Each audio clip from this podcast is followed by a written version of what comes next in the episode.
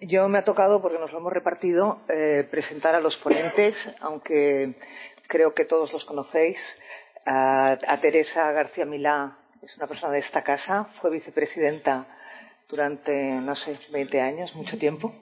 Encima también redactora de una ponencia muy interesante precisamente sobre competencias tributarias y financiación y además de eh, directora de la de la Universidad de Economía, de, los graduados. Es una persona muy conocida en Cataluña y muy conocida también fuera eh, de las fronteras de, España. Eh, no, me atrevo mucho a explicar cosas de ella porque seguramente casi todos vosotros sabéis más, que yo. La voy a dejar que luego ella hable. Eh, Emilio Antiveros, que también lo conocéis, pues es catedrático de Economía, eh, fundador de analistas financieros, ¿no? Y creo que ahora presidente sigue siendo, sí, bien. Eh, un hombre que además ha estado en comités editoriales, en consejos de administración. Yo he tenido la suerte de coincidir con él en alguno. Y mm, lo que más me gusta de él es que es muy pedagogo cuando explica las cosas. Y acabamos entendiendo lo que parece imposible entender. En cualquier caso, eh, les vamos a dar directamente la palabra a ellos y sobre y yo propongo que empiece Teresa, si te parece bien. Muy bien. y, luego ya hacemos las preguntas con la directora del periódico. Perfecto, muy bien. Pues buenos días a todos, muchas gracias por estar aquí. Y para mí siempre es una satisfacción participar en actos del círculo, porque, como decía Rosa, llevo vinculada al círculo muchos años.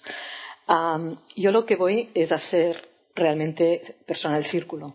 Y voy a explicaros ah, la opinión del CERCLA que salió en mayo del 2018, pero voy a centrarme en la segunda parte. ¿eh? La, opinión del CERCLA tiene dos partes. Ah, se salió en un momento que podéis entender que era de gran conflictividad y tiene una parte más política y una parte de financiación. ¿eh? La, la, opinión está pensada para que, sea un modelo aplicable al conjunto de las comunidades autónomas y por lo tanto deja no está pensando en Cataluña sino que está pensando en buscar un modelo que sea una reforma válida y en la que se puedan incluir algunos cambios sustanciales que otras comunidades también piden, que obviamente Cataluña también necesita. El, el otro aspecto de la parte de financiación, que es la, la que yo me voy a centrar, es que en realidad no necesita un cambio de la Constitución.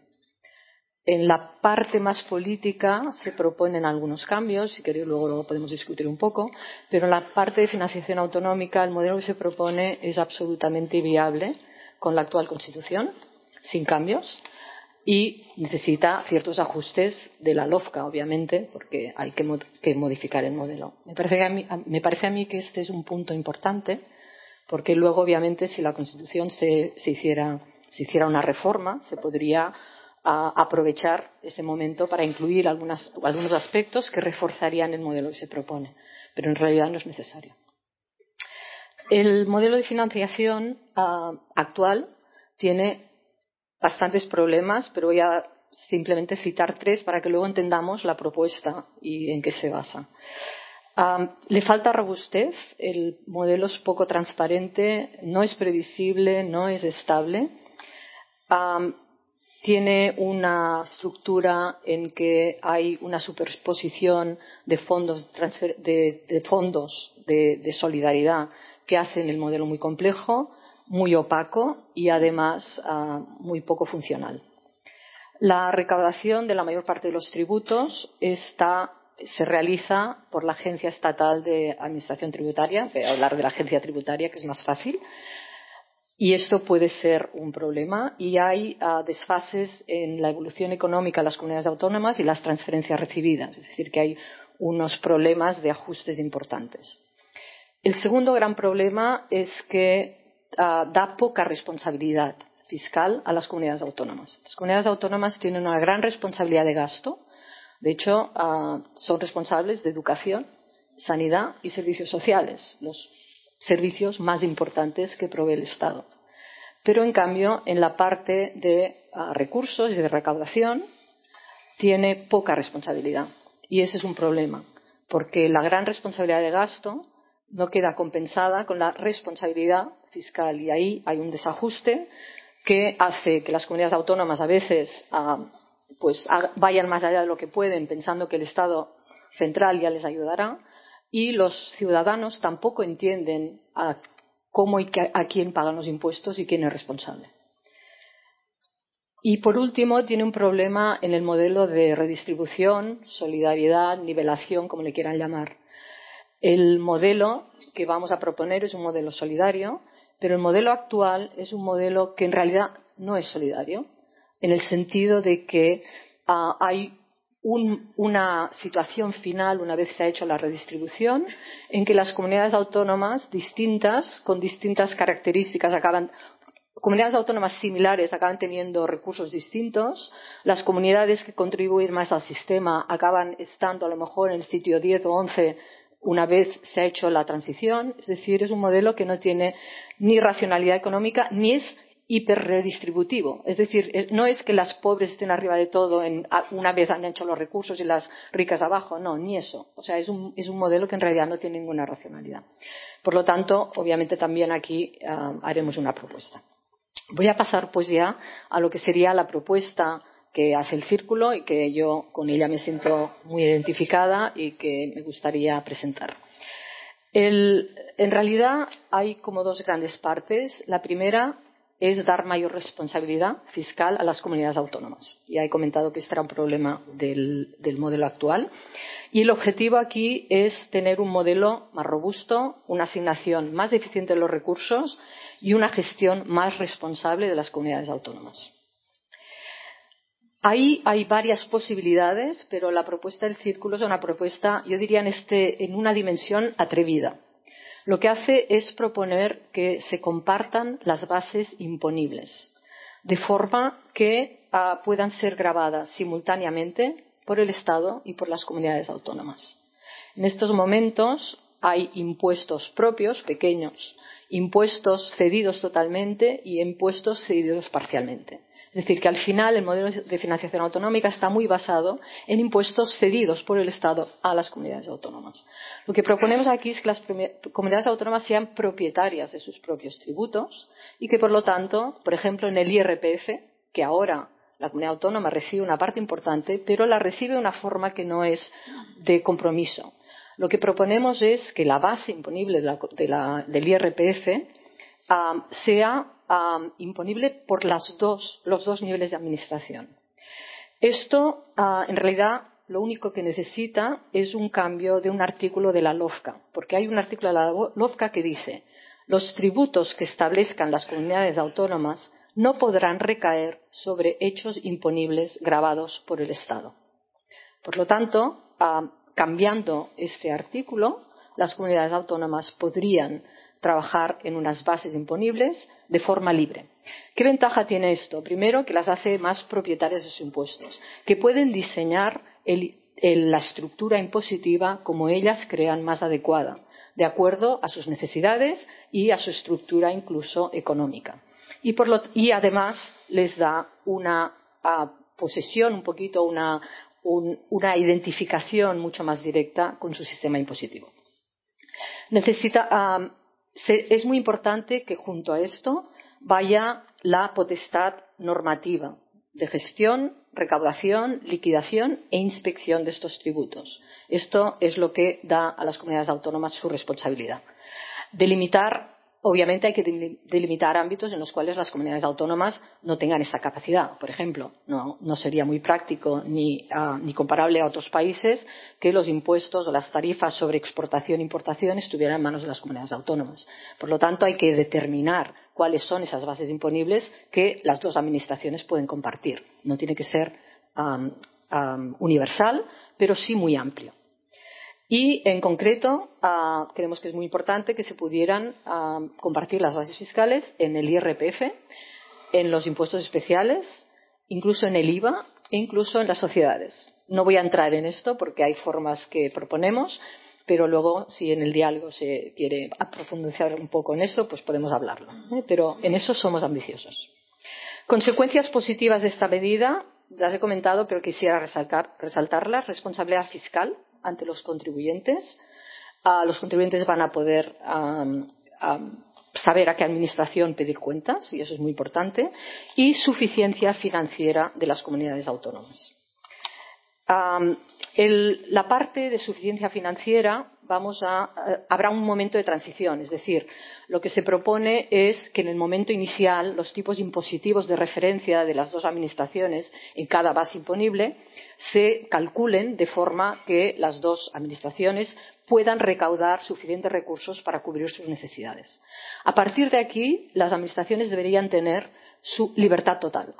Y pensarán, a lo mejor esto puede llevar a tipos confiscatorios o a tipos que, están compitiendo de forma que, no es muy leal. En realidad, si somos capaces de que el modelo delante de los impositores sea un modelo transparente, el propio proceso de, político y de elección de los, distintos gobiernos debería moderar esto. Este es un modelo que en Estados Unidos lleva mucho tiempo funcionando y que en realidad no ha creado nunca dificultades en lo que son las responsabilidades entre los distintos niveles de, gobierno y por lo tanto y no hay excesiva imposición en Estados Unidos comparada con otros países. Por lo tanto, en ese sentido creemos que ah, la dinámica electoral marcaría los ajustes necesarios. Una parte muy importante que va junto a esta propuesta es la creación de un consorcio tributario de la Agencia Estatal de la Administración Tributaria, la, Agencia Tributaria, y las agencias tributarias de las distintas comunidades autónomas. Esto está previsto en la ley es posible, y de hecho esto es un aspecto que salía en el Estatut um, del 2006, que, que luego fue refrendado en el 2010, y no fue cuestionado. ¿Eh? Por lo tanto, este es un aspecto que se podría ah, construir y que parece que está incluso dentro de la legalidad limitada eh, por la que fue el estatuto.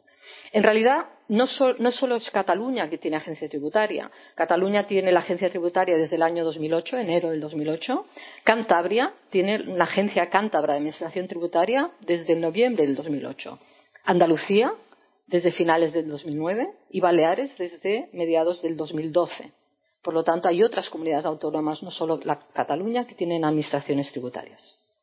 Por supuesto, si, si vamos por esta vía, hay que mejorar la implementación y la colaboración. O sea, se hace un consorcio con unas reglas muy claras y con una, ah, con la, digamos, la, contribuir y compartir todos los datos y la información necesaria, porque si no, obviamente, ah, perderíamos eficiencia incluso en, la recaudación, en, la lucha contra el fraude fiscal, etc. Por último, ya me falta poco, la otra parte, obviamente, es la parte de redistribución o solidaridad. Y la propuesta es dotar de racionalidad económica equidad, racionalidad económica, este modelo solidario o de equidad y transparencia. En este aspecto, lo importante, o sea, el objetivo de esta solidaridad, en principio, es que los ciudadanos de distintos territorios reciban servicios públicos básicos similares y que eso sea independiente del territorio en donde residen. Aquí es muy importante definir cuáles son esos servicios básicos. Es decir, que al final el nivel de solidaridad va a depender de cómo se definan esos servicios básicos. Hay gente que propone que sea la totalidad de los servicios y a todos los niveles, entonces sería solidaridad 100%. Todo el mundo, toda persona que vive en el territorio español en distintas comunidades tendría una financiación per cápita idéntica pero obviamente esta no es la propuesta que hacemos, pero sí una propuesta de solidaridad. Hay que definir esa solidaridad y ahí tiene que haber un, acuerdo político. Es decir, el nivel de solidaridad es resultado de una discusión política. Y ahí los, los expertos en financiación no tienen que entrar. A partir de ahí es muy importante hacer este modelo racional y que sea claro y económico. Y por lo tanto, hay que hacer un cálculo de lo que serían los costes de esos servicios que políticamente se han acordado que son los básicos. Hacer ese cálculo, ese cálculo tiene ah, distintas variables. Una forma muy sencilla sería ah, calcularlo en función de la población. es decir, determinar un mínimo servicio per cápita que estuviera accesible en valor, en coste, a todas las comunidades autónomas. Hay formas más sofisticadas de hacer esto, porque las poblaciones no son homogéneas, hay comunidades que tienen mucha gente mayor, muchas comunidades que tienen más gente en, edad escolar, por lo tanto esto se puede ajustar. Hay comunidades que tienen un coste de la vida mayor que otras. Este elemento que parece tan obvio en el modelo actual no existe, no hay ajuste. Hay comunidades muy densamente pobladas, otras que sus servicios son costosos porque están muy dispersas. Todos estos elementos se pueden calcular. Y la propuesta del círculo es que esto lo haga un equipo de expertos externo, no político, y que sea estable y que lo vaya ajustando a la medida de las necesidades. Me quedo aquí. Me pasa un poquito. Pues ahora le damos la palabra a Emilio. Gracias. Venga. Pues muchas gracias. Buenas, buenas tardes.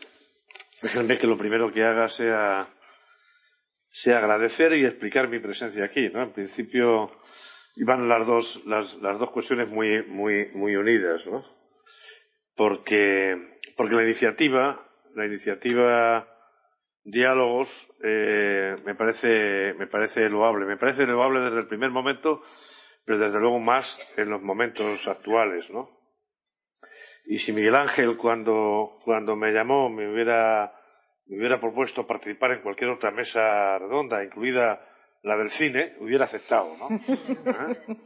eh, quiere decir que eh, que es una iniciativa ¿no? que, merece la pena, pero además eh, es que estoy convencido, ¿no? estoy convencido de que el método por el que se ha optado de, diálogo, de discusión, de puesta en común en torno a ámbitos eh, relevantes, como es el de la financiación autonómica, es el que nos puede conducir a desenlaces racionales, ¿no? Y un desenlace racional es mantenernos todos juntos. Estoy absolutamente convencido. ¿eh? Eh, es verdad que, que, no sé cómo interpretar que a estas alturas en Barcelona se hable de financiación autonómica, ¿no? Eh, porque parece que, eh, que, bueno, el propio empeño es, es, saludable, ¿no? Esto quiere decir que puede haber un futuro absolutamente común, un futuro federal, que es el que anticipo a mí me convence, me convence más, me parece más eh, racional. Eh, hay pocas, pocas eh, razones para, para, eludir el debate sobre la financiación autonómica. Quizá ha cobrado una importancia relativamente hace, hace poco como consecuencia del impacto que la crisis ha tenido en la, en la propia distribución y quizá la otra razón es el consenso que ha insinuado muy bien eh, Teresa de el consenso acerca del carácter manifiestamente mejorable. Eh, por lo tanto, ya anticipo que estoy muy a gusto. Si además me puedo reencontrar con amigos y con amigas en una ciudad a la que le profeso un especial cariño, pues la iniciativa del, del círculo de la Fundación Diario Madrid y de la asociación me parece encomiable, ¿no? Yo, quizá por, recordar, Teresa ha pasado directamente a la propuesta del círculo que yo he leído y que me parece en general absolutamente constructiva, muy constructiva. Hay dos o tres puntos en los que podríamos discutir o buscar algún tipo de aclaración, pero sí eh, asumo, eh, asumo eh, como planteamiento de partida el hecho de que estamos ante un territorio, España, que es manifiestamente heterogéneo. ¿Eh? manifiestamente heterogéneo. Y eso es muy importante tenerlo en cuenta, ¿no? Porque es verdad que es una fuente de enriquecimiento clara, pero también es una dificultad de gestión. ¿eh? Son realidades nacionales diversas y estructuras económicas igualmente eh, heterogéneas. Y por lo tanto es, es una fuente de conflictos, de conflictos potenciales, ¿no? Es muy importante en este sentido, pues tener la asignación de talento suficiente como para, gestionar una realidad eh, tan compleja. Si a eso se le añade el hecho de que el sistema institucional de coordinación entre los distintos territorios, entre las distintas comunidades autónomas, no ha funcionado bien, no ha funcionado bien, hablo de coordinación política, y el sistema de financiación autonómica, como ha insinuado Teresa, es el resultado de agregaciones más políticas que económicas, que racionales, el resultado es, bueno, es un cierto puzzle, ¿no? Es una dificultad seria. Por lo tanto, tenemos un problema porque no se puede decir que el sistema de financiación autonómica sea más o menos justo para determinado tipo de territorios o de comunidades autónomas. Es, eh, de alguna forma, incoherente. Aporta resultados manifiestamente desiguales. Lo señalaba eh, Teresa. Lo que es la capacidad fiscal bruta eh, de los territorios no se corresponde por la financiación por habitante y al mismo tiempo, insisto, siendo un problema importante, importante políticamente, se ha dejado de la mano de Dios y el sistema de coordinación institucional no ha, no ha funcionado. ¿no? Yo creo que sí hay lugar, eh, señalaba Teresa, sin modificar la Constitución. Tampoco me dolerían prendas ¿no? si se hicieran eh, adecuaciones eh, operativas, como dicen los constitucionalistas, en la Constitución hacia el reconocimiento de un sistema, de un sistema claramente federal, como el que de hecho, eh, como el que de hecho tenemos en, nuestro país. ¿no?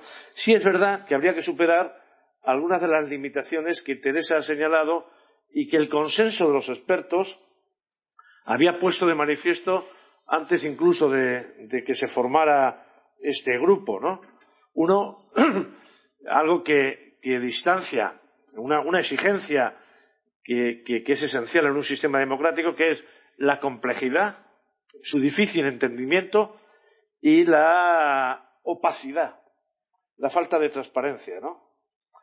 Eh, por ejemplo, el sistema de transferencias verticales en el que, se basa eh, se hace inaccesible a cualquier analista que con una voluntad racional trate de entender lo que ha ocurrido desde el 2009 hasta la fecha, ¿no? Dos, eh, un principio en cualquier sistema federal que es esencial satisfacer, que es el principio de, equidad, ¿no? Que es tratar efectivamente de, encontrar una explicación a esa eh, desigual distribución de la financiación por habitante ajustado, ¿no? En el que se basa el sistema. No hay criterios, como decía antes, de reparto, no hay criterios suficientemente coherentes de nivelación, ¿no?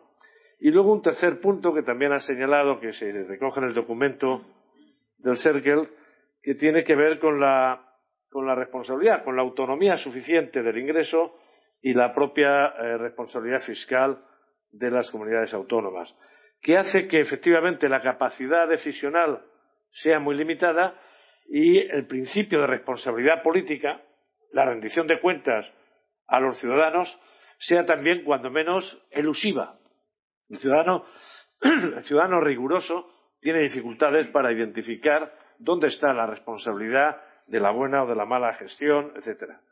Habría un elemento adicional que yo no sé si es esencial, los expertos aquí presentes probablemente ayudarían, que es la inexistencia de un mecanismo de estabilización ante crisis fiscales, ¿no? Yo creo que uno de los de las vulnerabilidades que tiene el sistema es efectivamente un exceso de exposición ante, caídas eh, significativas en la recaudación tributaria, como ocurrió en el conjunto de la economía española a partir de la crisis del, 2000, del 2008. ¿no? Los principios que, en mi opinión, deberían orientar esa redefinición del sistema de financiación autonómica, algunos de ellos los ha señalado eh, Pilar, ¿no? Eh, Teresa. Uno eh, bueno, hay un principio que es genérico y es eliminar cualquier tentación involucionista hacia la recentralización del Estado, ¿no? Porque en ocasiones esto, en las, en las tensiones, en el, en el, momento conflictivo en el que vivimos, eh, en un determinado ámbito pueden coincidir las pretensiones de racionalidad, de simplicidad y, y la regresión, ¿no? Y esto sería un, un error, insisto, en un territorio, en un país, en un Estado tan heterogéneo nacionalmente como es España. ¿no? El segundo elemento es compartir. Compartir incluso y consorciar. Aunque aquí, Teresa, deberíamos ver eh, cuáles, eh, cuáles son las diferencias. Eh, casi casi semánticas, ¿no? Entre compartir y, y consorciar. A mí no me, me parece bien consorciar, consorciar servicios, consorciar transportes. Se ha hablado de la consorciación en Cataluña de, los transportes de cercanías, etcétera, etcétera. ¿eh? Pero en el caso de una agencia tributaria hay que, hay que discutir, ¿no? Eh, el, tercer principio es el de solidaridad interregional. España es un país, un, el Estado español es manifiestamente heterogéneo, como, como decía, y, y, el principio de solidaridad tiene que estar asumido, ¿no? Cuando se habla de, solidaridad, eh, se tiene que, hacer hincapié entre las regiones, entre las comunidades autónomas de régimen común y también de las eh, de régimen foral. ¿eh? Porque probablemente podríamos convenir en que la solidaridad del País Vasco y Navarra con el resto del Estado es insuficiente, ¿no? y aquí deberíamos, Teresa hacía hincapié, ¿no? En, en, el tema de servicios iguales, eh, eh, servicios mínimos en todos los territorios. Hay un párrafo en el, en el documento eh, que invita, no sé si a la confusión, Teresa, cuando habla de servicios iguales para igual renta. Es como, como si hubiera servicios distintos en función de la renta. Yo no, yo creo que tiene que ser servicios iguales con independencia del territorio donde esté el ciudadano. No sé si me explico, ¿no? Eh, Luego lo comentamos. ¿Eh? ¿Eh? bueno, absolutamente de acuerdo con la responsabilidad en lo que es la recaudación. y aunque no has hecho tu hincapié, yo sí soy muy cauteloso con el arbitraje, entre otras cosas porque estoy viendo la realidad de Europa. A mí los enfoques sobre, sobre, los conflictos, el conflicto catalán o los conflictos territoriales en España, me orienta mucho lo que veo en Europa, ¿no? Y el arbitraje tributario no me gusta un pelo. No me gusta la existencia de paraísos fiscales eh, en Europa o de refugios. ¿eh? No me gustan las veridades eh, autonomistas en términos de fiscalidad pensando en que en algún momento pueden convertirse en algo de similar a un paraíso fiscal. Me parecería, me parecería un error. Y en ese sentido, yo creo que la homogeneidad en las figuras tributarias en Europa, no tanto de la cuantía final, ¿eh? pero la homogeneidad es un principio básico. Es un principio básico, desde luego, para hacer negocios. ¿eh? No entiendo que las empresas determinen buena parte de sus decisiones de inversión, de localización en definitiva, atendiendo a las decisiones de, arbitraje fiscal. Me parecería un error. Eh, y en ese sentido sí me gustaría un poco ver hasta qué punto la puesta en común de bases imponibles es un, elemento central o no, ¿no? Eh, creo que tiene que haber autonomía eh, suficiente. Yo creo que salvo en el caso de Estados Unidos que tú has señalado, hay pocos más. Hay pocos más. No es el caso, por ejemplo, de, Australia, ¿no? Que es un sistema federal eh, en, lo fiscal, bueno, bastante sensato, bastante razonable, en mi opinión. Eh, eh, la reforma tiene que favorecer la simplificación y eh, la comprensión por parte de los ciudadanos. Si no, seguiremos estafando, ¿no? Yo creo que, la transparencia y la rendición de cuentas, ¿no? Hay muchas administraciones que ganan, que, que pretenden ganar en autonomía para mantener los sistemas de inspección velados, para los sistemas de rendición de cuentas velados, etcétera, etcétera, ¿no? Sería un error. Y una última cuestión, no sé si me he pasado mucho o poco, ¿no? Que tiene que ver con el método, ¿no? Tiene que ver con, con el método de la, de la reforma, ¿no? Decía hace poco, yo creo que lo dijo en el anterior debate. En el anterior debate, eh, Andrés Humás dijo dos o tres cosas que a mí me han interesado, ¿no? Bueno, no solo en el anterior debate, en un papel, en una conferencia que dio en Madrid en 2013, yo creo que era conseller, y fue a uno de aquellos desayunos que se organizan en Madrid, en algún hotel de estos, eh, y vino a decir que el tema de la, de, la financiación autonómica no era el tema esencial. ¿eh? Lo decía en 2013, donde los problemas estaban mucho menos a flor de piel, los problemas políticos, los problemas emocionales, los problemas identitarios, los problemas, las quejas con el autogobierno, ¿no? Él venía a señalar que había dos o tres problemas antes que el de la financiación autonómica. Pero lo que sí estoy absolutamente de acuerdo con él, que dijo en el anterior debate aquí con Carlos Olchaga, es en, dos premisas, ¿no? Uno, en marginar esa dimensión emocional, eh, por lo menos en ese tema, cuidado, y dos, en capitalizar, en capitalizar los errores, ¿no? Yo creo que es básico, ¿no? No se me ocurre nada más, ¿no? Me, he pasado mucho. Dos minutos. Vale.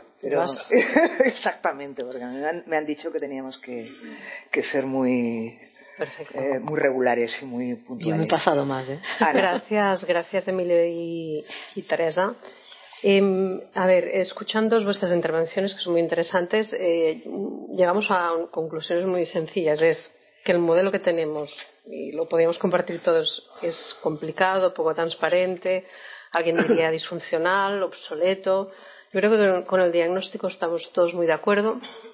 De hecho, desde 2014 arrastramos una reforma, incluso podríamos haber hecho, antes. Eh, creo que el nuevo gobierno tiene un objetivo de legislatura abordar el tema, pero son estos temas que siempre quedan en un cajón. Yo no sé, he escuchado vuestras propuestas, pero voy a decir que hasta cuándo podemos estar con este sistema porque realmente em, vamos agravando el problema. No sé, vosotros he visto que los políticos pues tienen esta responsabilidad, pero no sé desde vuestro punto de vista eh, cuándo nos podemos permitir eh, no hacer nada ante este, esta reforma tan necesaria. Bueno, yo creo que deberíamos haber hecho la reforma hace mucho. La crisis no lo hizo fácil porque la reforma necesita modificar el modelo de solidaridad, y si no se pone algo de dinero sobre la mesa, no va a ser posible. Es decir, hay comunidades autónomas que están relativamente a las otras sobrefinanciadas. Y entonces a esas comunidades autónomas va a ser muy difícil sacarles. Quizá lo que puedes decir, te aseguro lo que tienes y vamos a subir con el modelo que sea, ¿eh? pero al final vamos a subir los recursos de aquellas comunidades autónomas que tienen menos de lo que deberían tener. Entonces, en un momento de crisis es muy difícil poner dinero sobre la mesa. Se puso en el año 2009 con la reforma última, pero en un momento de crisis difícil. Y yo creo que en eso ha estado la excusa y luego se ha ido alargando. estoy de acuerdo con Andreu en el año 2013 y ahora en que, el, problema en Cataluña no es solo el modelo de financiación. El modelo muy ah, centralizado del Estado en el que en realidad yo creo que no solo Cataluña, sino que todo el país está perdiendo protagonismo, toda la zona mediterránea está pidiendo desde hace muchos años una infraestructura que no llega y que claramente sería muy eficiente y mejoraría el, retorno de esa infraestructura en el país, sería muy evidente. Ah, ese tipo de actuaciones son las que están, aparte del modelo de financiación, impidiendo que, Cataluña tenga un respeto respecto a Cataluña y otras comunidades autónomas. ¿eh? Porque, por ejemplo, la comunidad valenciana está muy infrafinanciada en el modelo de financiación. Lo que pasa que, como la política va como va, cuando la política es favorable, pues las comunidades autónomas reciben otros recursos vía más inversión pública o algunas otras actuaciones. Entonces, el modelo de financiación es una parte, es un 10% del PIB, más o menos, ¿eh? del PIB, un 10-12% del PIB. la actuación pública es mucho mayor que eso y, por lo tanto, hay mucho más en dinero y en comportamiento la lealtad institucional entre los diferentes niveles de gobierno no ha sido siempre um, referente, ¿no?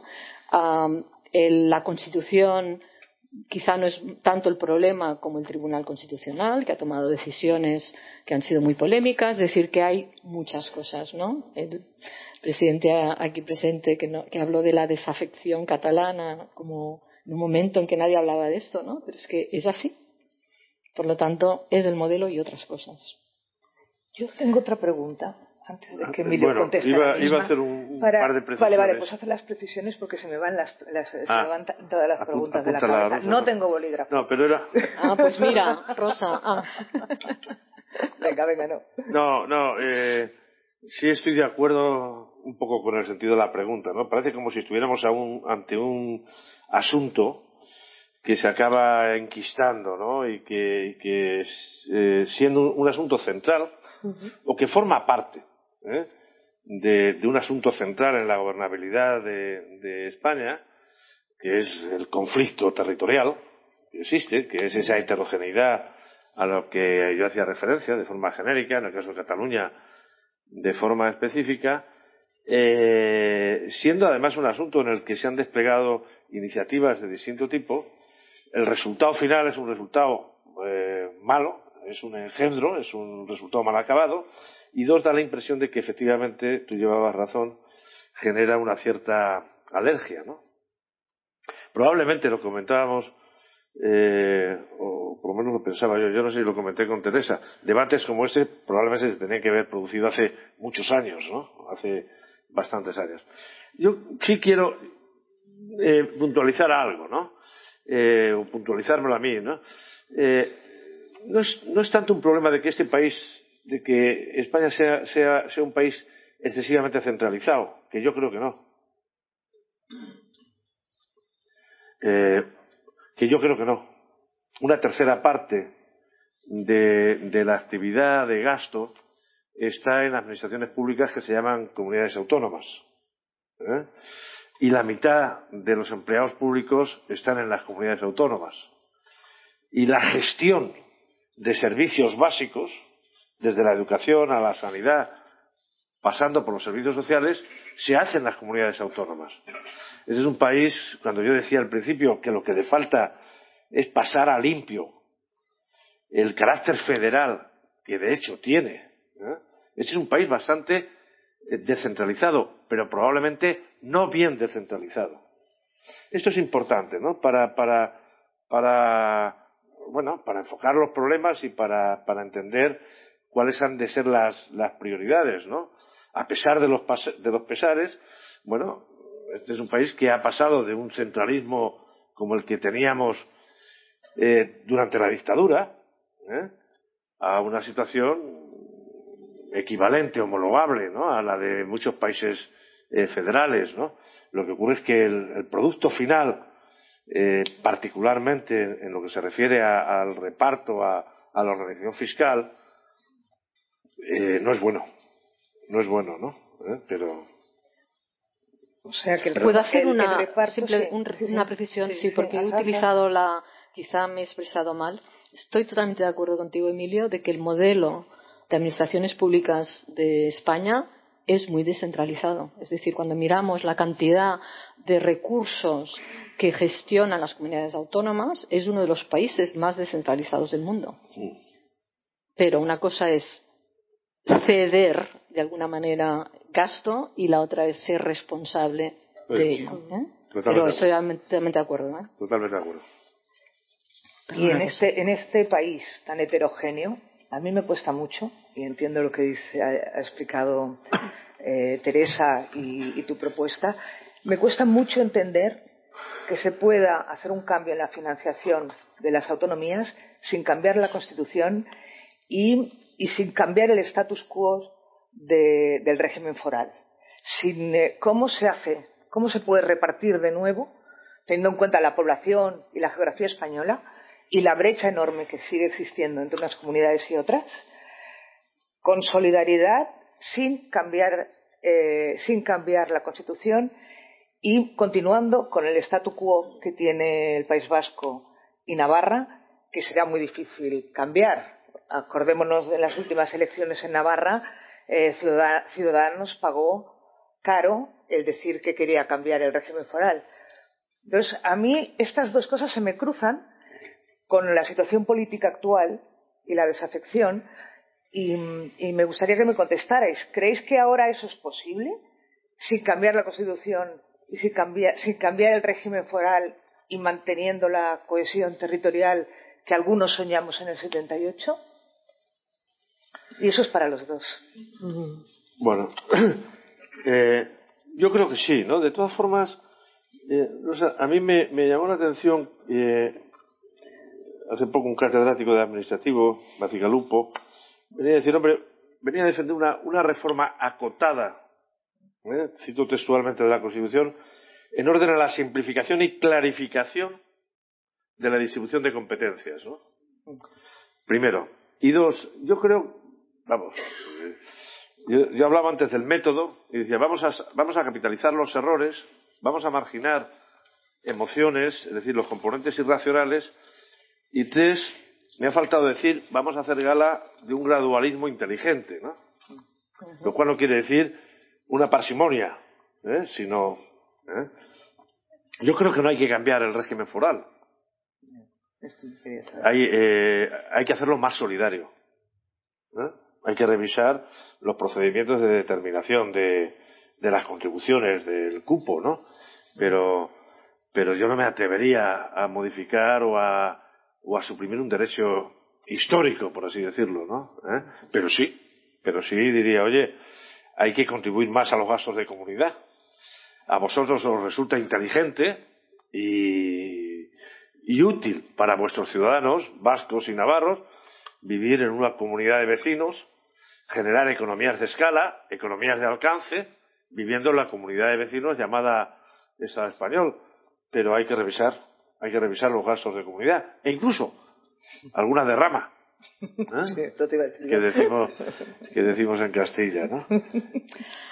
Ah, totalmente de acuerdo, Emilio. Es decir, obviamente si hay un cambio de constitución y las competencias quedan bien delimitadas, facilitará que el, el nuevo modelo que se proponga tenga una cierta estabilidad. Ah, yo he dicho al empezar, el nuevo modelo no necesita cambios, pero si se hacen algunos cambios no iría mal. Respecto al, País Vasco y Navarra, esta es una pregunta muy importante. El País Vasco recibe, tiene per cápita en recursos en el modelo que sería propio de financiación, más del doble que el promedio, un 125% me parece, que el promedio de las comunidades de régimen común, y Navarra tiene alrededor de un 80% más. Esto en realidad es el resultado de eh, un acuerdo inicial en el cual en el modelo de financiación autonómico había lo que se llama el Fondo de Compensación Interterritorial, que es el Fondo de Solidaridad. Este fondo ha acabado siendo prácticamente negligente. O sea, los números son, muy, prácticamente no se notan. O sea, tiene una contribución, me parece que es del. No sé si entre el 1 y el 2% hay personas expertas aquí que han hecho números y lo sabrán mejor que yo, pero creo que el porcentaje es muy bajo. La idea inicial es que el País Vasco y Navarra contribuían a través de este fondo y realmente contribuyen. Y así es como los vascos y los navarros dicen somos solidarios. El problema es que este fondo es prácticamente irrelevante. Y por lo tanto hay que, con el modelo que hay actual, o sea, el modelo uh, vasco y navarro tiene una característica totalmente distinta al modelo regular. El modelo este lo que hace es recauda ellos, ellos recaudan los impuestos y luego dan una parte, que es el cupo, al Estado central, al contrario que el otro sistema. Lo único que hay que hacer es ajustar ese cupo. Es muy fácil, muy fácil, políticamente muy difícil, pero prácticamente muy fácil. ¿Cómo hay que hacer esto? Obviamente hay que dar un tiempo, pero yo creo que sí que hay que empezar a hablar porque los números están calculados, son públicos y yo creo que los vascos y navarros también lo saben. Esperemos. Bueno, vemos que una conclusión es que la valentía política es, urgente y escuchando es muy necesario un acuerdo PP-PSOE para esta reforma que no, no se anticipa fácil ni en estos temas ni en otros. Eh, abundando en una cosa que, Teresa, que has, que has comentado, eh, la, la autonomía tributaria creo que es una, uno de los puntos uh -huh. en los que hacéis más hincapié en vuestra nota de opinión. Uh -huh. Estaríamos hablando, no sé, de olvidar y enterrar el tema de impuestos cedidos para hablar y transformarlo, por ejemplo, en impuestos compartidos. Y ya bajando el detalle, ¿qué sería más importante? ¿El IRPF, el IVA? ¿Hablaríamos de un IVA autonómico? ¿Sociedades? No sé si esto nos lo puedes ampliar. Sí, a ver, uh, el más claro es el IRPF. O sea, en realidad el IRPF ahora está muy compartido, pero está hecho de una forma, dejádmelo decir así, centralizada. Es decir, al final uh, las comunidades autónomas no tienen ciertas limitaciones, tienen bastante libertad, pero tienen ciertas limitaciones en cómo establecer el modelo tributario y uh, no recaudan. Con lo cual, eh, los recursos de este y de los otros compartidos son recursos que recauda la Administración Central y transfiere a las comunidades autónomas, pero con una estimación que luego al cabo de dos o tres años acaban ah, calculando finalmente. Con lo cual hay retrasos en lo que es el ajuste y hay un cierto sentimiento de que esos recursos no son nuestros cuando en realidad si hay un acuerdo esos recursos son de la comunidad autónoma, nuestros de cada comunidad autónoma. Por tanto, esto tiene dos aspectos. La propuesta esta tiene como dos dimensiones. Una es práctica y de resultados porque va a ser mucho, va, a reducir esos retrasos y esas ineficiencias que hay, pero además hace a la comunidad autónoma mucho más propietaria de ese impuesto. Y eso es importante. No tiene que ser obligatorio, es decir, el modelo este está pensado para todas las comunidades autónomas y algunas de ellas quizá no quieren tener una agencia tributaria propia y no quieren tener esa responsabilidad. No es obligación, pero las que quieren hacerlo, ¿por qué no lo pueden hacer? Tanto por ahí iría la medida. ¿Y en el caso del IVA? Ah, el IVA, la propuesta, obviamente, el IVA, la Comunidad Europea exige que el IVA sea común en todo el territorio de un Estado. Por lo tanto, ahí el IVA sería un acuerdo entre comunidades autónomas por si quieren modificarlo ah, y luego ah, poder hacer la recaudación. Pero ah, el acuerdo del IVA tiene que ser conjunto de todas las comunidades autónomas. Sociedades, por supuesto, sociedades puede ser un problema y, la Unión Europea está estudiando precisamente el tema del impuesto de sociedades, porque eh, según el criterio que se establezca para sociedades puede haber una lucha fiscal aquí y una, lo que se llama una carrera para, para, conseguir, o sea, una carrera hacia el cero ah, para poder captar inversiones. Ahí hay que buscar, no se puede hacer este modelo sobre sociedades sin tener muy claro que el impuesto de sociedades tiene que ir ligado a lo que es la actividad, la actividad de la empresa en cada uno de los territorios o las ventas o alguna medida que implique que el impuesto no está relacionado con, la sede, sino con la actividad. ¿eh? Y esto es una cosa que la Unión Europea está estudiando y que sería una buena solución para el tema de los paraísos fiscales, sobre todo en sociedades. Yo, en ese sentido, y apuntando a lo que está diciendo Teresa, pero siguiendo con los impuestos cedidos, ¿no? Em, a ver, Madrid se está convirtiendo en una especie de, no voy a decir lo, que está en todos ustedes, paraíso fiscal ya lo han dicho otros señores aquí, muchas gracias, pero la realidad es que los, impuestos cedidos han provocado, ¿no? lo de ceder los impuestos a las comunidades, en parte, ha provocado unas desigualdades también importantísimas. Eh, bonifican el 100% del impuesto de patrimonio en, Madrid y en Cataluña no solo no se bonifica casi nada, sino que se ha agravado y en este momento la bonificación eh, a partir de 163.000 creo que ya pagas impuesto de patrimonio y la bonificación es cero y allí es 100%. Eh, este tipo de situaciones en los impuestos cedidos y también en el IRPF que pasa igual, está creando, yo creo, también una cierta, mm, un cierto sentimiento de agravio en, Cataluña. Porque, no sé, a mí muchos amigos míos me dicen, eh, esto es absolutamente absurdo, no siendo en absoluto independentistas, ¿no? Yo ayer le decía a mis hijos, que son más jóvenes, si, si ellos son solidarios con España y entienden la solidaridad, y me dijeron, pues no, entendemos más lo del País Vasco. Que tiene sus impuestos, se los quedan. Y les dije, hombre, pero entonces, ¿qué pasa con Zamora o con Castellón de la Plana? Y estuvimos hablando mucho rato. Pero luego salió el impuesto de patrimonios de Madrid. Y eso rompió un poco eh, el acuerdo. Entonces me gustaría saber cómo arreglamos eso, porque también políticamente no es fácil. Porque si gobiernan unos partidos pasa una cosa y si gobiernan otros partidos pasa otra, ¿no? Y Cataluña sigue eh, aumentando sus impuestos y Madrid sigue bajándolos, con lo cual esa carrera de la que hablaba Teresa parece que comenzó hace ya un tiempo, ¿no? O sea, cuando se volvió a poner el impuesto de patrimonio con aquellos 700.000 euros, desde entonces ahora, estaba Zapatero, eh, la carrera ha sido, no sé qué opináis vosotros, a mí me parece que ha sido importante. Y me gustaría, Emilio, que dijeras qué podíamos hacer en eso. Claramente, eh, lo he intentado decir, ¿no? Claramente soy contrario a las posibilidades de arbitraje fiscal. ¿eh? Clarísimamente. Clarísimamente. Eh, tanto en las figuras tributarias que tú has señalado, como en la posibilidad efectivamente de que a través de puestas en común, de bases imponibles, etcétera, se distribuya, se defina una tasa marginal de imposición que tenga una ventaja clara sobre el resto de los territorios.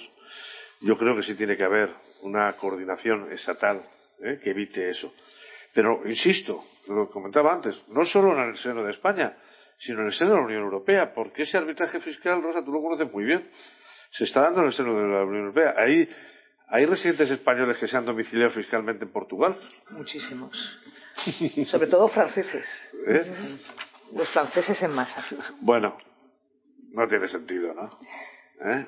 No tiene, no, no. Yo creo que, yo creo que una cosa es organizar bien eh, eh, fiscalmente el Estado de tal forma que, como convenimos todos, el ciudadano pueda ver cuál es el grado de eficiencia con el que se administran sus recursos por territorios y otra cosa es que eh, se establezca eso es, ¿no? Situaciones, situaciones de, de privilegio, ¿no? La misma, casi casi con la misma lógica, ¿no? Que en la Unión Europea, y no lo contestamos nadie, habla de decir, oiga, usted no toque el IVA territorialmente, porque, porque es muy difícil, entre otras cosas, de precisar dónde está eh, la localización geográfica del hecho imponible, ¿no? Entonces se hablaba de, de sociedad, lo hablabas tú, ¿no? Eh, bueno, es el, problema que, que, tenemos ahora mismo en Europa. ¿Dónde están en la tributación de las gafas de, las grandes tecnológicas? Eh, ¿Dónde está el hecho imponible, no? Geográficamente, geográficamente hablando, ¿no? Sería una estupidez, ¿no? Que, dado, digamos, el, la dificultad, ¿no? Para concretar en Europa dónde tiene que pagar impuestos eh, Apple o Google o, o Facebook, empezáramos a compartimentar en exceso en un territorio relativamente, en un mercado que por el momento es un mercado único, relativamente limitado como es eh, España, ¿no? Eh, sí tengo claro, ¿no? Que, que, que hay que limitar, ¿no? En ese sentido la existencia de paraísos fiscales, ¿no? Sobre todo además en una economía, en una economía que tiene una presión fiscal significativamente inferior, hablo del conjunto de la economía española, uh -huh. significativamente inferior al promedio de Europa. ¿Eh? Hay otras prioridades, ¿no? En mi opinión. ¿Eh? Hay una prioridad que tiene que ver con infraestructuras comunes, donde hay economías de escala, con carrera hacia la digitalización, etcétera, etcétera. Europa se está planteando ahora que la única forma de responder a ese liderazgo muy marcado ya de Estados Unidos y China en, en la economía digital es generar eh, economías entre todos, ¿no? Para mí sería eso prioritario antes que, que, que buscar un ahorro en la fiscalidad madrileña o, o de Castilla-La Mancha, ¿no? Teresa. No es solo, ¿eh? Cataluña donde está el patrimonio, es Andalucía también, Andalucía, ¿sabes? Andalucía, Santi. ¿Eh? Sí, sí. Entonces, que, que en ese sentido no hay una correlación es curioso, ¿no? Porque cuando miras los modelos fiscales de las distintas comunidades autónomas, en realidad casi todas las comunidades autónomas que han modificado el IRPF lo han modificado al alza, Al alza. excepto Madrid. Las comunidades autónomas que han modificado los tipos impositivos en otros uh, tributos cedidos han tendido a modificarlos al alza. Han hecho algunas deducciones específicas por familias numerosas o cosas de deducción de base, pero las estructuras fiscales más bien han ido a subir un poquito para tener más recursos. Mm. Yo solo lo pongo sobre la mesa, yo no lo entiendo. Bueno, sí tiene una explicación, ¿no? A lo mejor tú no te atreves a darla, ¿no? Dámela tú. No, son comunidades autónomas donde han tenido unos gobiernos muy ideologizados, ¿no? ¿Eh? La Comunidad de Madrid, básicamente, ¿no? Con Pero unos- ¿cómo, ¿cómo sobrevive la Comunidad de con Madrid a unos impuestos ¿eh? tan Bueno, más con- bajos con, que otras? listas de espera relativamente elevadas Exacto. o más elevadas que tal, con una desigualdad en el seno de la comunidad autónoma, es un poco lo que ocurre también en algunas economías avanzadas, ¿no? Que eh, se permiten desmantelar fiscalmente, tributariamente sus economías, pero la desigualdad en la distribución de la renta y, por lo tanto, la desafección, la inestabilidad social eh, asciende, ¿no? No es un paradigma, no es un ejemplo, ¿no? Eh, Podemos habló de... No es Madrid. el ejemplo es más Dinamarca, ¿no? ¿Eh? A mí me apetece mucho más pensar en Dinamarca que en la Comunidad Autónoma de Madrid, en algunos aspectos de la organización fiscal. Perdona, Rosa. Perdona, no, no. Eh, ponía más leña al fuego, pero bueno, quizá no hace falta. Podemos habló de poner un impuesto sobre las grandes fortunas. En Portugal se ha hecho, por ejemplo. Mm, ¿Qué opináis sobre eso? Porque la ideología en los tributos siempre acaba apareciendo. O sea, en realidad ya lo sabemos todos, ¿no? Entonces, eh, ¿hasta dónde puede o va a querer llegar este nuevo gobierno de coalición? Yo no sé hasta dónde va a llegar este, vamos, este gobierno no, no, que yo sepa, yo me leí el preacuerdo del gobierno de coalición, el que hizo en noviembre, los diez puntos, y el acuerdo final, en las vísperas de formación del gobierno, de once puntos, ¿no? Eh, la incorporación de un punto adicional era, era, eh, estaba justificado por reforzar eh, el carácter europeísta de la coalición, ¿no? Ese preacuerdo y el programa de gobierno tenían dos puntos que de alguna forma constituían las restricciones de entorno de la acción política de ese gobierno, ¿no? El primero decía el objetivo número, era, número uno es la consolidación del crecimiento. Con lo cual, el resto de los nueve eh, ya no deberían servir, porque si como eh, el primer objetivo y aparece eso y los demás subordinados a eso, cualquier otra validad. Pero a mí me llamó la atención en el preacuerdo el, punto número 10, que ahora es el 10 y el 11, y es los suscriptores de ese acuerdo eh, estamos absolutamente identificados con las exigencias propias de la Unión Monetaria. Es decir, con la satisfacción del Pacto de Estabilidad y Crecimiento. Es decir, reafirmaban eh, que, a diferencia de lo que ocurre en el resto de los países de la eurozona, en el Parlamento español, por lo menos hasta hace diez minutos, no había, no hay ningún partido político contrario al mantenimiento en el euro, contrario al respeto al pacto de estabilidad y crecimiento. Y el respeto al pacto de estabilidad y crecimiento exige, entre otras cosas, una serie de, de, respeto igualmente a la estructura fiscal. Si le damos vueltas a, a otros parlamentos, tendríamos dificultades para identificar algún parlamento de la eurozona donde no haya una formación política con peso específico suficiente que esté cuestionando las restricciones presupuestarias del euro. Por eso se me hace difícil, ¿no? Que un partido en el gobierno vaya a hacer grandes ejercicios de imaginación tributaria, ¿no?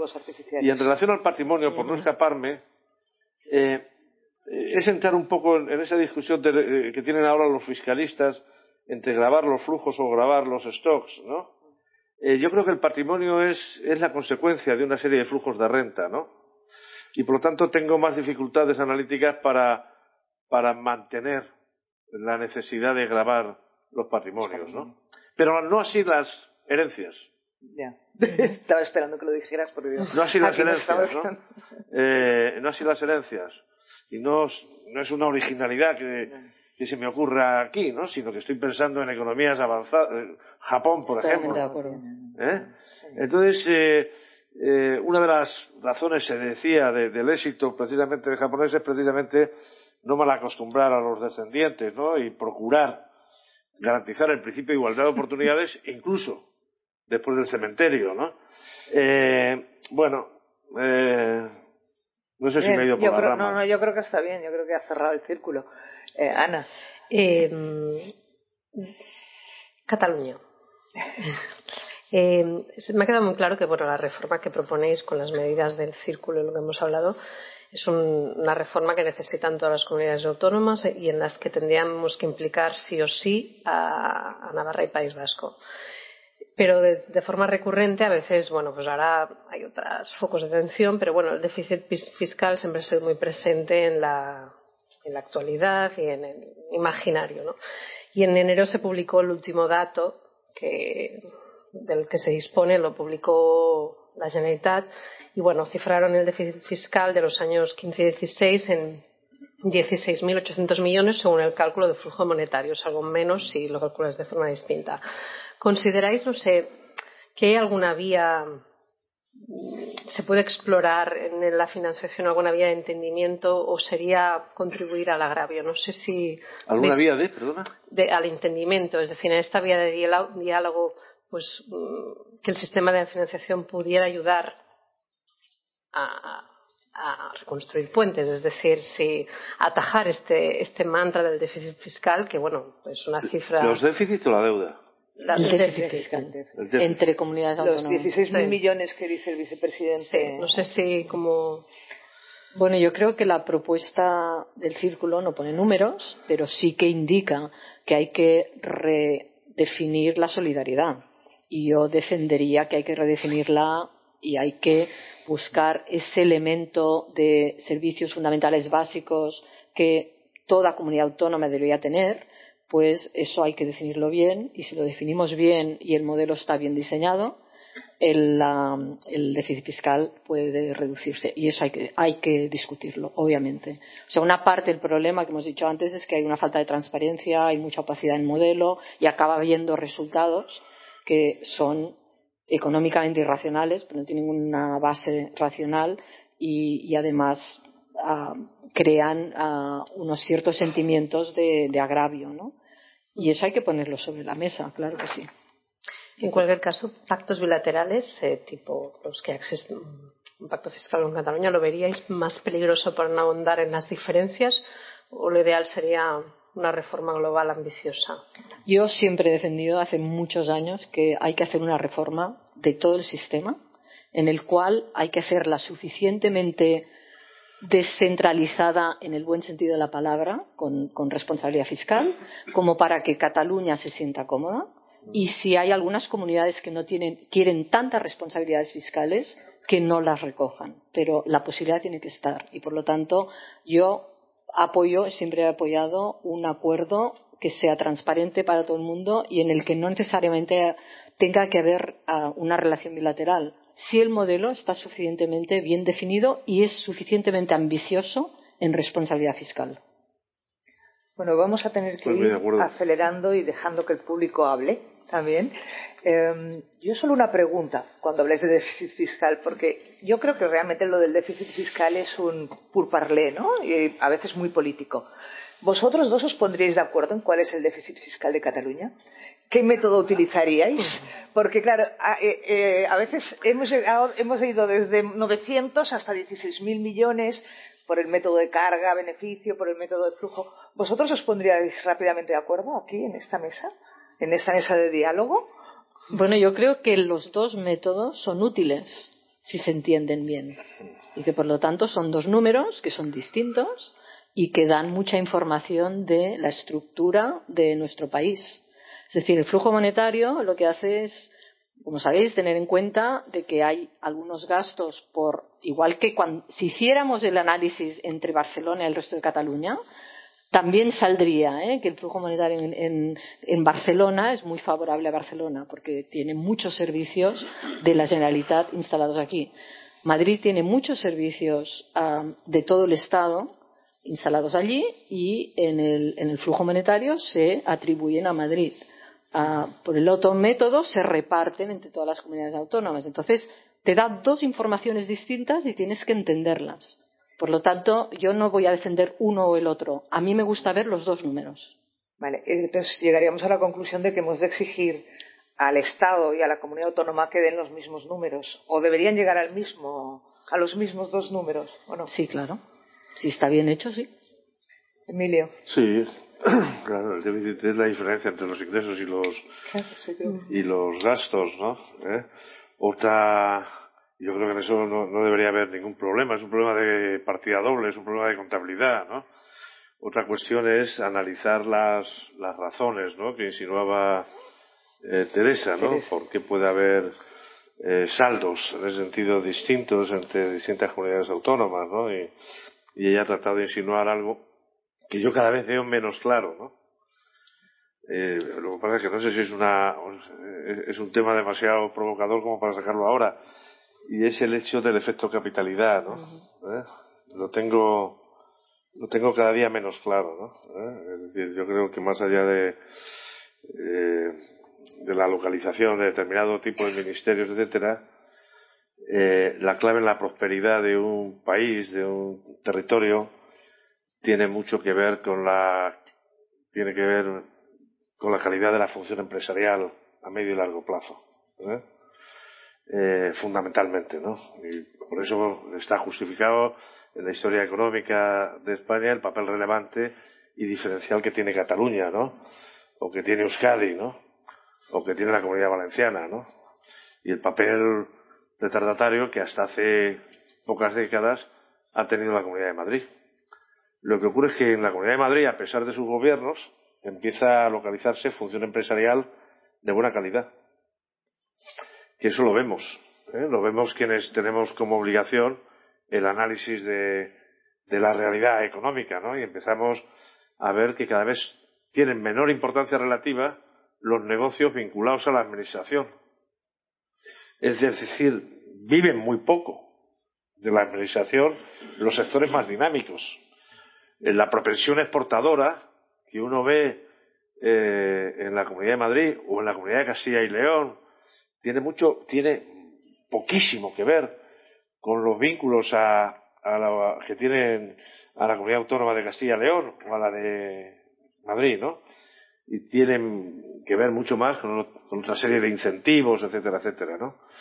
Yo creo que probablemente seguirá pesando algo, pero, pero no, no, no, tienen las tecnológicas que se establecen en, en, Madrid no lo hacen para ver si eh, captan rentas de, de los nuevos ministerios, ¿no? no saben dónde están los ministerios, ¿no? ¿Eh? La gente que está en los departamentos de I+D que hay en Tres Cantos, eh, de Farma, no saben cuántos ministerios hay, ¿no? Yo creo que, que la, la, la regeneración de la especie y la mejora de la función empresarial, que como tú sabes, Teresa, es un determinante básico de la productividad multifactorial y la productividad total de los factores es el colesterol bueno de los procesos de crecimiento, es la clave. ¿eh? Entonces ahí podríamos pensar que es muy importante tener nuevos ministerios en la, persona castellana y a lo mejor no es tanto, ¿no? En mi opinión. Emilio, solo he dicho que yo quiero conocer los dos números. me estás atribuyendo que yo me quedo con el monetario. Yo quiero conocer los dos. Vamos a dar la palabra ya a las personas que están. Eh, hay un señor allí que me lo ha pedido primero. Pero digan el nombre, por favor, digan el nombre y hagan la pregunta. Vale. Buen día, buena tarde. Yo soy Josep de Marja, soy economista y farmacéutico. Eh, dos preguntas y un dato. Primera pregunta. ¿No les parece encontrar la palabra eh, es difícil, incluso para no ofender? Y, yo siempre quiero ser educado, pero primero se me ha ocurrido una palabra más fuerte que la he eliminado. Pero digo otra más flojita, curioso. En Barcelona, en Cataluña, en el sector de economía, hablar, y ahora subrayado, solo, de la financiación autonómica y competencia tributaria solo. Cuando la mayoría absoluta del Parlamento de Cataluña no está por la labor, está por la independencia. A mí me parece flojito, ¿eh? curioso. Lo que antes había imaginado es ridículo. Ridículo estar en el Paseo de Gracia con un Parlamento mayoría absoluta y todas las encuestas dicen que va a aumentar mucho más, independentista. Y lo que tendríamos que hacer es hablar de ventajas de la reforma para ver si van bajando los indepes en relación a la independencia. O ventajas de la independencia en relación a la financiación autonómica. Pero solo de la financiación autonómica, sentados aquí en el Paseo de Gracia con mayoría absoluta independentista. ¿O es que esto es una burbuja y no nos enteramos de lo que pasa en Cataluña? Segunda, dejas que, que respondan a esta, a esta pregunta? Bueno, ya que ha ya, a la sala en el Paseo de Gracia y bueno, sigue, sigue. Segunda. Me parece maquiavélico lo de decir que es un Estado muy centralizado, porque cuantitativamente es cierto lo del 30%. Pero tenemos también que hablar de cualitativamente. Por lo menos a mí cuando estudiaba económicas me lo decían. ¿Qué quiere esto decir? Que este 30% básicamente son sueldos. Sueldos de maestros, profesores, médicos, farmacéuticos y enfermeras. 92%. Y solo nos queda el 8% para que la Generalitat o el gobierno autonómico, digan como quieran, pueda gestionar. No diga solo el 30% cuantitativo. Explique a qué se refiere este 30%. Porque si no, sin decir mentiras, decimos mentiras. Yo soy francés. Aquí tenemos un aeropuerto que está creciendo, el que más crece de toda Europa en los cinco años. Pero no depende de la Generalitat, depende de Madrid. Tenemos un puerto que es tremendo, pero depende de Madrid. Yo soy francés. En Francia no hay descentralización porque los médicos y los maestros se pagan desde París. Pero el aeropuerto de Perpiñán depende de Montpellier, no de París.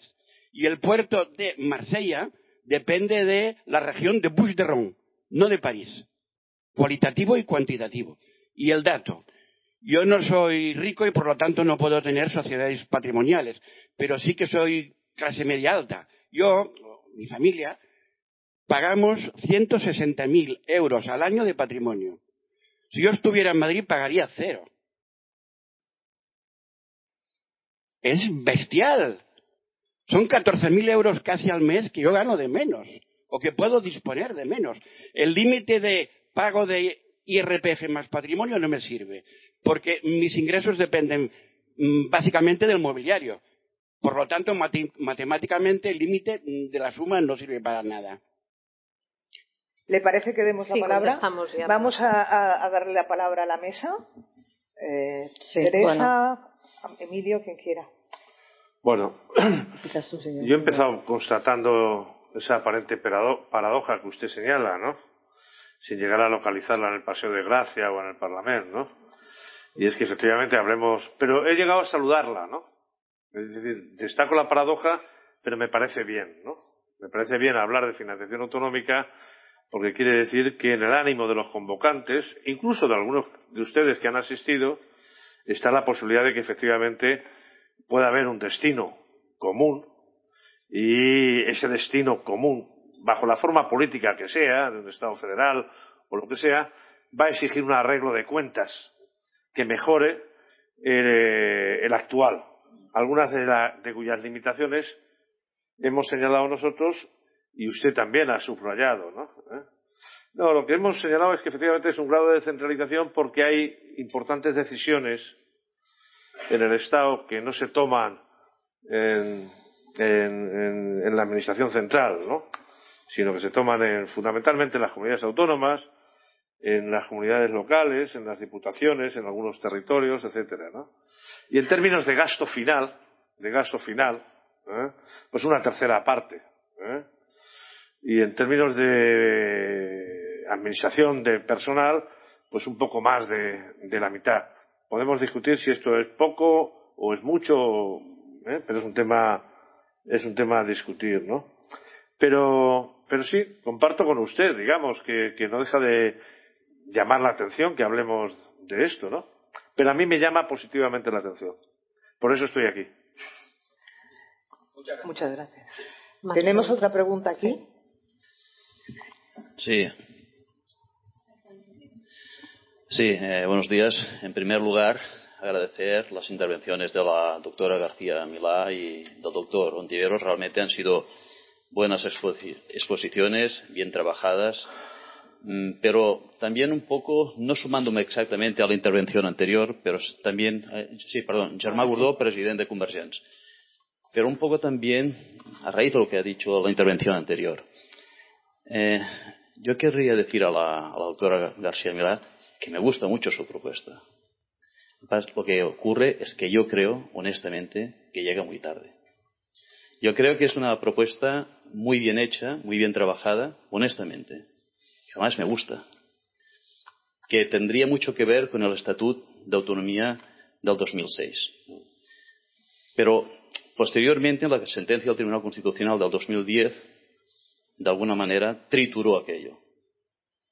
Aquello lo trituró. Un estatuto que, como decía la doctora García Milá, eh, hablaba del consorcio tributario, de las agencias tributarias. Y por tanto, ya había una cierta base para poder hacer una propuesta en este sentido y absolutamente constitucional. La sentencia del Tribunal Constitucional ha cambiado la realidad política del país. Un 50% aproximadamente de ciudadanos se muestran independentistas, un 42 en las generales, un 47 en las elecciones al Parlamento de, Cataluña. Alrededor de un 20% se muestran federales ¿eh? o federalistas, como es el caso del Partido Socialista de Cataluña. Los comuns nunca se sabe si son independentistas, si son federalistas, si son confederalistas, no se sabe.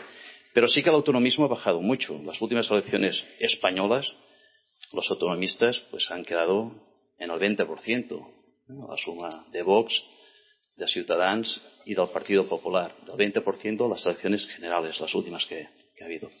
Entonces, con esta realidad, yo no sé si no se podría ir un poco más allá y señalo directamente a la, doctora García Milá, también, evidentemente, al doctor Antiveros, que ha, llegado aquí diciendo, me sorprende hablar de, este tema justamente con la realidad política y social de Cataluña en este momento, y después ha hecho una brillante exposición, como, siempre. Yo creo, honestamente, eh, y, lo, y, lo, pido a la doctora García Milá y también al Cercle de Economía, que con la actual situación este no puede ser el punto de equilibrio. Cuando tienes un país con un 47% de independentistas, no sé si van a subir o bajar, porque las encuestas pueden decir que, suben y a lo mejor bajan, esto nunca, se sabe, pero sí que yo creo que será muy difícil que el punto de equilibrio entre las dos partes, o entre las tres partes, los más federalistas, los independentistas y las autonomías, pueda ser esta propuesta. Yo creo honradamente que tendríamos que ir un poco más allá. Yo no sé si se puede retomar la fórmula del pacto fiscal que en 2012 se puso encima de la mesa, eh, que, era básicamente eh, era una propuesta a la vasca, era una propuesta a la vasca, pero con una cuota de solidaridad.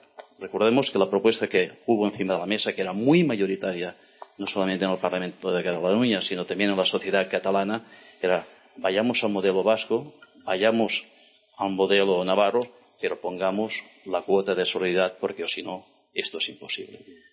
A mí me ha parecido a poco, y lo digo realmente eh, con toda la cordialidad y además con todo el respeto porque admiro mucho el trabajo tanto de la doctora García Milar como del doctor Ontiveros.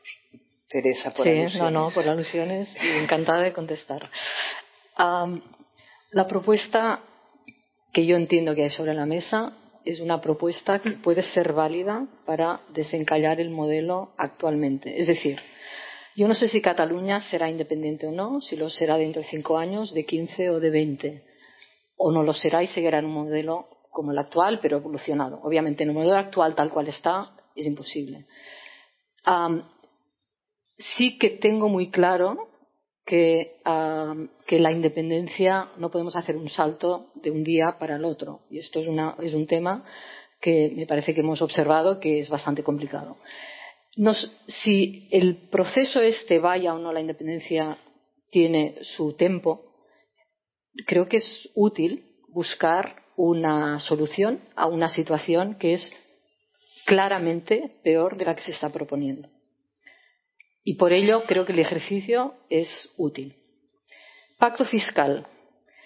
El pacto fiscal y el modelo que se propone al final daría puede dar unos resultados idénticos.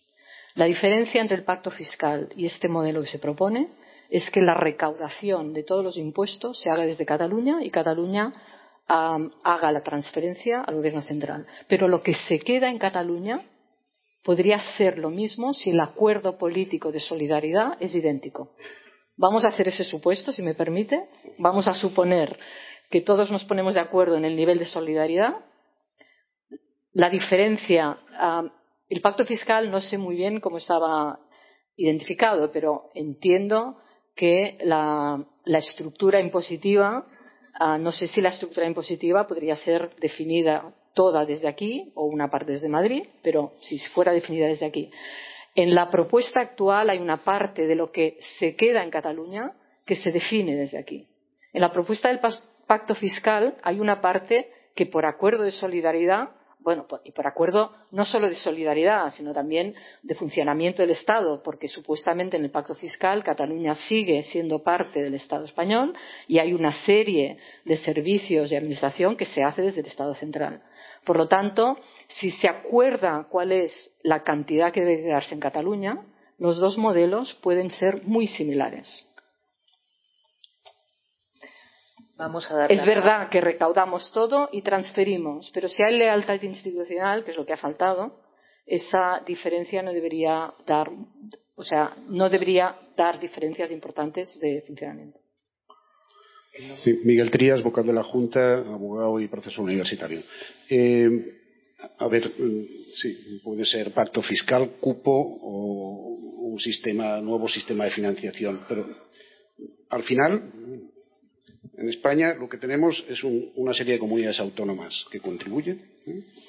Nos hemos centrado mucho en el tema Madrid, Barcelona, la competencia fiscal, paraíso fiscal, tal, pero al final los flujos fluyen desde Madrid, Cataluña, mm, Mallorca ¿eh? y algo Valencia, sobre todo hacia Andalucía, Extremadura. ¿eh? y algunas Castillas. Y algunas Castillas. por tanto, Aquí yo no creo que el déficit sea de 16.000 millones ni de un 8% del PIB. ¿eh? No lo creo. ¿eh? Creo que ahí hay mucha demagogia. ¿eh? pero algo hay. Y solo leyendo a Borrell, que es lo menos independentista que hay, el libro magnífico de las cuentas, en cuenta las cuentas del independentismo, ya ves que un par de puntillos hay seguro. Y solo ese par de puntos cada año es muchísimo. Ahora bien, ese par de puntos que podrían dar el punto de inflexión de que un 20% de la población dejara de ser independentista y fuera menos independentista. ¿eh? Porque al final, oye, mm, el tema económico no es lo más importante, lo importante es lo identitario. No, el tema económico es importante para muchos. ¿eh? Y esos dos puntos cada año, o uno, es muchísimo. Pero claro, esos dos puntos, o uno, que dejemos de contribuir, ¿eh? dejarán de ir a Andalucía, Extremadura y algunas Castillas. Eso es muy complicado. Eh, mi pregunta es, porque claro, oye, hay que pactar, sí, tenemos a alguien enfrente. ¿eh? Y tendremos no solo al gobierno de Madrid, porque luego estará el gobierno andaluz, tal, o sea, redefinir un sistema de financiación autonómica supone que, algo de estos flujos pues dejen de, transferirse, ¿no? ¿Cómo lo vemos eso? ¿Lo vemos en un sistema de plazos? ¿Lo vemos? Eh, ¿Es posible?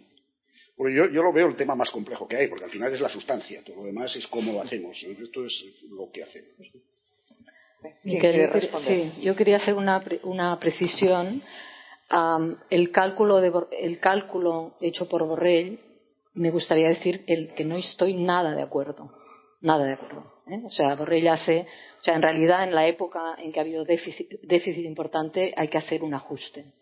Y el déficit es el del, no sé cuál era, el 16, no sé qué, o el 9, o el que sea, pero en, términos de flujo monetario o, de, o de beneficio, pero hay que ajustar por el déficit de las y, y, ese y ese número el 3% o el 2 que te sale a Borrell no yo creo que la mayoría de los académicos nos pondríamos de acuerdo en que no es correcto es importante porque no es un 2% o un 3%. ¿eh? Seguramente es un 9, un 10, un 16, depende, pero es un número importante. Por lo tanto, hay margen para mejorar. Y yo ya lo he dicho antes, hay que, hacer una transición. Es muy difícil decirle a una comunidad autónoma, a partir de mañana vas a tener menos recursos. Por lo tanto, es una transición en la cual vas a tener que hacer un modelo en que haya más recursos durante un periodo para que podamos realmente hacer el salto. Y eso hay que aceptarlo y reconocerlo. Claro, como se ha hecho en las reformas anteriores, ¿no? Que en lugar de abordar las inconsistencias que había en el modelo, se han ido agregando, agregando recursos, ¿no? Yo estoy de acuerdo. Yo creo que no ese es el problema fundamental, ¿no? Ojalá. Bueno, a ver, tenemos tres palabras y ya vamos a cerrar porque me están diciendo aquí en el círculo los que mandan que tengo que ir acabando. Entonces, eh, aquí y después una señora que está allí que están pidiéndolo hace tiempo y volvemos a. Buenas tardes. Luis Gelaverde, empresario inmobiliario. He estado intentando eh, resumir y sintetizar al máximo los, conceptos eh, perfectamente vertidos por los ponentes y eh, veo tres puntos muy claros. Primero, el sistema tributario actual es tremendamente, está tremendamente descompensado y es injusto y eh, por lo tanto esto hay que resolverlo. Plantea un sistema nuevo eh, mm, que, mm, tal como nos lo ha expuesto la, doctora García Milá, es un sistema eh, que continúa siendo complicado, que hay que crear ponencias, hay que crear consorcios, hay que poner muchos técnicos, cuando esto está inventado, que es el sistema vasco. Lo único que tiene es perfecto, porque además tiene una solidaridad, eh, eh, perdón, una responsabilidad fiscal por parte de los contribuyentes que saben a dónde va a parar su dinero. Solo tiene un inconveniente, que así lo han manifestado, y es la insolidaridad, que esta es perfectamente acotable y eh, simplemente fijando una cantidad y esto es tremendamente simple el sistema recaudatorio en contra del sistema que plantea la doctora Mirá, que veo tremendamente complicado y poniendo muchísimo, muchísimo aparato administrativo para gestionar todo esto. Punto número dos eh, otro problema que tenemos es el tema de la desigualdad en los coeficientes eh, de, eh, tributarios. Lo que hablábamos del problema del impuesto de patrimonio en Madrid, problemas de que unas comunidades tienen un IRPF complementario, que esto pues genera unas desigualdades.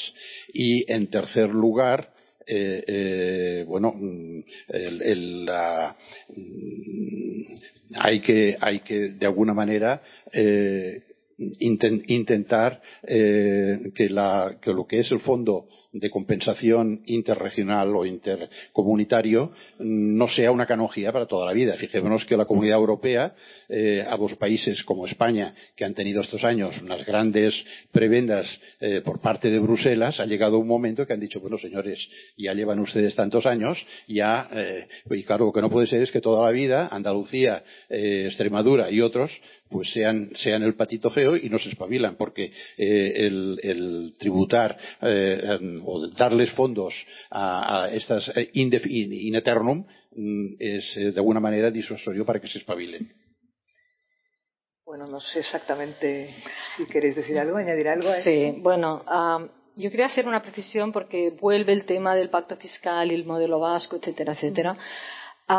esto es una anomalía mundial que podemos intentar conseguirla para Cataluña, ¿eh? pero no hay ningún país en el mundo que yo conozca en que, tenga un modelo descentralizado, que hay algunos que lo tienen muy descentralizado, y en el que la recaudación sea toda hecha al segundo nivel de gobierno y haga una transferencia al gobierno central. Entonces, podemos políticamente discutirlo y pedirlo. Y quizá estamos en un momento político en el que quizá lo que tenemos que pedir es esto. La propuesta. Ah, no, no, perdone, o sea, le estoy contestando simplemente al tema de que es un tema típico y por lo tanto podemos incidir en esto y pedirlo. Y es muy claro, sí es muy fácil. El sistema que hemos propuesto no es nada complicado. Precisamente es mucho más sencillo que lo que tenemos ahora. Y tiene la ventaja de que cada nivel administrativo tiene sus propios impuestos y es responsable y propietario de cada uno de ellos. A mí como economista me gusta más este que el modelo vasco. Como catalana independentista me gustará más el, pacto fiscal, ¿eh? pero si estamos hablando de racionalidad económica y de intentar llegar a un modelo que pueda ser beneficioso para todos y que tenga racionalidad económica, el propuesto me parece que es defendible, porque además no es nada complejo en muchos sentidos. Obviamente hay que pensarlo bien. Políticamente me parece ah, más fácil de conseguir y estoy de acuerdo en que yo este modelo lo vengo defendiendo desde el año antes, de, antes del, del, del estatut del 2006. ¿eh? Ah, pero quizá el momento político ahora no lo es. No lo sé. Ahí no me meto. Yo no soy política, soy académica. Y propongo un modelo que me parece que académicamente es sostenible y que además es, ah, para el país puede ser un modelo beneficioso.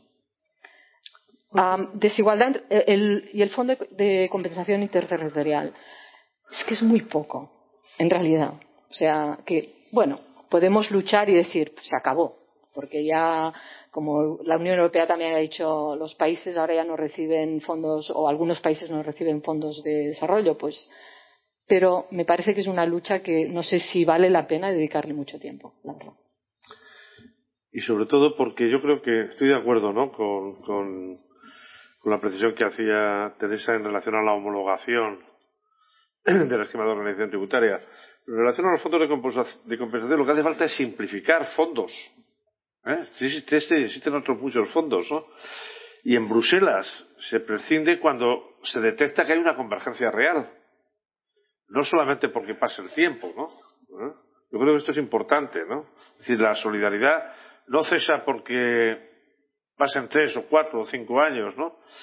Sino porque efectivamente España ha dejado de recibir fondos estructurales en esa magnitud porque el PIB per cápita ha aumentado de forma significativa, ¿no? Queda una palabra allí. Bueno, Silvia Simoni Subarroca, muchas gracias por, las presentaciones y me alegro de, volver a ver a, Emilio de, la década de mi doctor, de inicios de doctorado en Madrid. Bueno, eh, y a Teresa aquí eh, nuevamente. Mi pregunta es muy técnica y, apunta que claramente si eh, los regímenes de, distribución no tienen en cuenta argumentos técnicos, racionales, como la capacidad y el esfuerzo tributario, no funcionan bien. Ahora, eh, respecto al tema de la posible competencia que se generaría, a raíz de que cada comunidad tendría libertad para establecer eh, la definición del hecho imponible, ¿está previéndose eh, respecto a, esa competencia de localización de inversiones una base imponible totalmente aislada de lo que sería el elemento territorial? O, cómo se nivelaría, porque, bueno, porque sabemos que sin llegar al grado de paraíso fiscal, y de hecho la Unión Europea tiene desde que emitió el Código de Conducta y la lista negra de paraísos fiscales, creo que no se ha avanzado demasiado, ni siquiera llegó a, digamos, a tornarse gris esa lista. Entonces, ¿cómo se, cómo se estaría previendo esta cuestión, ¿no? o anticipando esa posible competencia? La, propuesta sobre el IRPF es compartir bases imponibles, es decir, utilizar, la misma base básica imponible que, se declara, pero luego cada comunidad autónoma puede tener deducciones, puede tener tipos impositivos distintos, etcétera. eso simplifica mucho y simplifica al contribuyente y es, y es muy eficiente. Por lo tanto, la idea es no diferencias de bases imponibles, pero sí en cambio de sistemas tributarios. La última palabra la habían pedido aquí, frente. Sí, gracias. No, pensaba intervenir, pero yo es que creo que no, desde luego no es surrealista el que estemos hablando de este tema aquí. Y lo digo porque seguramente otros querrán y hablan de otros temas, pero también hay quienes no han querido hablar de este tema durante bastantes años. Hay que recordar que este sistema vigente, con todas sus insuficiencias y sus carencias, algunas habría que discutirlas y no coincidiría con, la, con Teresa, pero eh, se aprobó en el año 2009 y se tenía que haber revisado en el 2014. Y desde el 2014 hasta ahora no se ha conseguido que aquel con quien hay que hablar de este tema se siente a hablarlo. Por lo tanto, si se consigue ahora, será un gran paso. Seguramente insuficiente para algunos, pero muy necesario porque, desde luego, no creo que en este caso a la Generalitat de Cataluña le sobren recursos. Los recursos de los que dispone en estos momentos, con los que ha elaborado el presupuesto, son los que vienen del modelo este caduco del año 2009. Eh, que se tenía que haber revisado en el 2014 y que, bueno, en fin, como esto de la política también es correlación de fuerzas y muchas otras cosas, no se ha conseguido. Por lo tanto, ojalá se pueda hablar de estos temas y actos como este puedan contribuir a ello. Yo creo que eh, a mí de la, de, la, propuesta del círculo, especialmente la que, lo que me interesa y creo que es la gran novedad respecto a los modelos anteriores, es el tema de la corresponsabilidad fiscal. Porque creo que la corresponsabilidad fiscal de las comunidades autónomas ciertamente es menor incluso que la de los ayuntamientos. Yo siempre lo he dicho, los ayuntamientos deciden sobre una parte más importante de sus ingresos que las comunidades autónomas. Em, el, problema de las comunidades autónomas es que, como acertadamente tú has dicho, para un nuevo modelo requiere recursos adicionales, porque si no será imposible, digamos, tener una cierta paz eh, por el conjunto de las comunidades autónomas. No sé si ahora hay condiciones para que eso sea así. Eso serían ya otras cuestiones.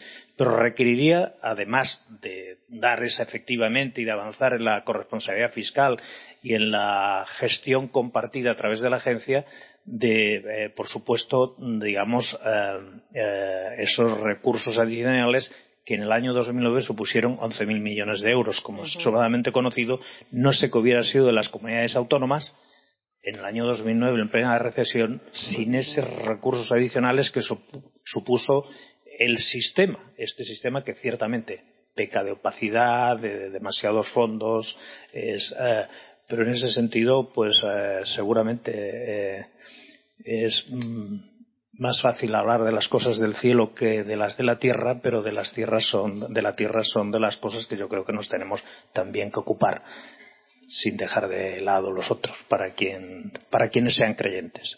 Gracias. Cerráis, queridos ponentes. Qué lástima que en el 2009 esos 11.000 nos sirvieran para arreglar un poco el modelo, ¿no? que, o sea, que es verdad que se pusieron y que quizá podrían haberse puesto de una manera en que no se hubieran continuado los, los, status quo que había en las comunidades autónomas.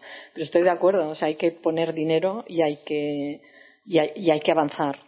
bueno, la intención, yo para, para cerrar, la verdad es que la intención era poner sobre la mesa un modelo que, que es posible, ah, que no requiere mucho esfuerzo de cambios ah, legislativos, pero tiene que haber voluntad política aquí y allí. Es decir, que si este modelo no gusta aquí, obviamente ya no se va, ya no se va a poder negociar.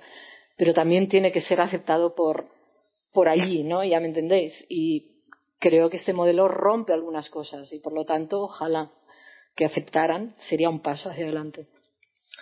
Sí, claro que uno podría, decía el presidente, ¿no? que que en 2009 ya hubo una decisión significativa. El problema es que a partir de entonces se han ido, eh, no, se ha abordado probablemente el, problema con la suficiente eh, contundencia y se ha preferido ir eh, agregando recursos y manteniendo algunas inconsistencias internas. Probablemente ahora, con esta perspectiva histórica, lleven razón quienes han intervenido al principio, digan, el problema esencial ahora mismo en las relaciones entre Cataluña y, el resto de España no es la financiación autonómica o no es la prioridad número uno, ¿no? Pero yo creo que, poniéndome en la piel de los empresarios, de en los socios del, del Circle de economía, eh, hacen bien en plantearse, ¿no? En plantearse, porque independientemente de que sea de una forma más o menos transitoria, es preferible que se discuta ahora mismo sobre, la solución a un problema importante, real, como es la financiación, como es la relación financiera entre, Cataluña y el Estado, que dejarlo eh, subordinado a discusiones eh, políticas cuyo alcance probablemente va a seguir siendo la, fractura, ¿no? Yo estoy muy agradecido de, estar aquí. ¿eh? Yo soy de Ciudad Real, pero tengo familiares en Cataluña de toda la vida. Y tengo dos nietas que hablan euskera. ¿Eh? hablan euskera? Bueno, eh, soy consciente ¿no? de, la pluralidad y del enriquecimiento de este, de este país. ¿no? Agradezco al Círculo y a la Fundación eh, y desde luego a la Asociación de Periodistas Europeos el que me haya dado la oportunidad de compartir minutos tan importantes con Teresa y con todos ustedes. ¿no? También. Sí. Hem dialogat. Exacte.